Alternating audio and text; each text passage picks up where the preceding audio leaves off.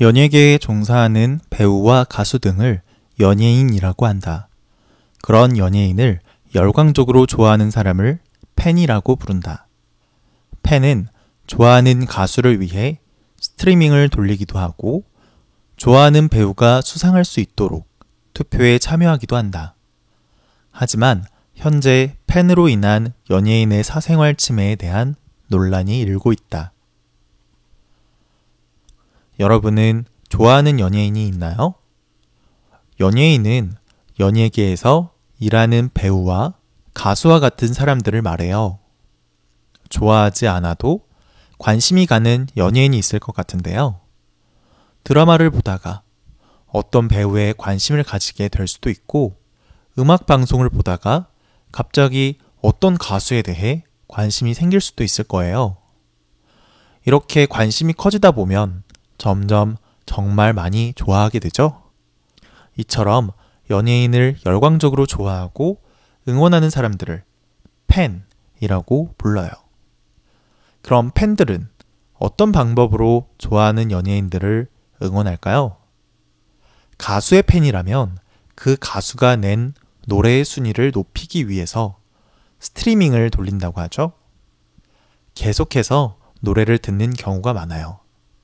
그리고 음반을 사서 간직하기도 하고 또 음악 방송에서 진행하는 투표에 참여하기도 해요. 그래야 자신이 좋아하는 가수가 음악 방송에서 1등을 할 수 있기 때문이에요. 배우의 팬도 똑같아요. 시상식에서 내가 좋아하는 배우가 수상할 수 있도록 투표하죠. 이처럼 연예인은 팬들의 관심과 응원이 많으면 많을수록 인기를 더 끌 수밖에 없어요. 그런데 종종 좋아하는 걸 지나쳐서 도를 넘는 행동을 하는 팬들이 있어요.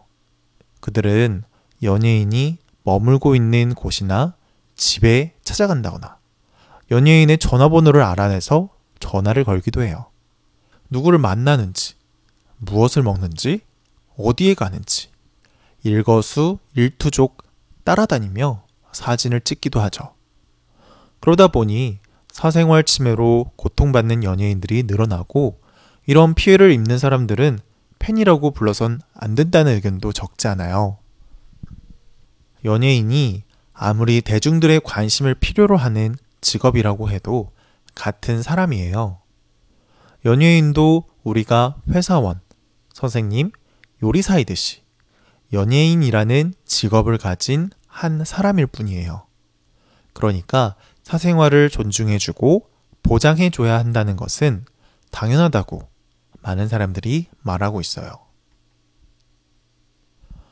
연예계에 종사하는 배우와 가수 등을 연예인이라고 한다. 그런 연예인을 열광적으로 좋아하는 사람을 팬이라고 부른다. 팬은 좋아하는 가수를 위해 스트리밍을 돌리기도 하고 좋아하는 배우가 수상할 수 있도록 투표에 참여하기도 한다. 하지만 현재 팬으로 인한 연예인의 사생활 침해에 대한 논란이 일고 있다. 지금까지 연예인과 팬 문화, 그리고 연예인의 사생활에 대해 이야기했어요. 여러분은 연예인의 사생활 침해 문제 어떻게 생각하시나요? 건강하고 올바른 팬 문화를 만들어 나가기 위해서는 우리가 어떻게 해야 할지 한번 생각해 보는 것이 좋을 것 같아요.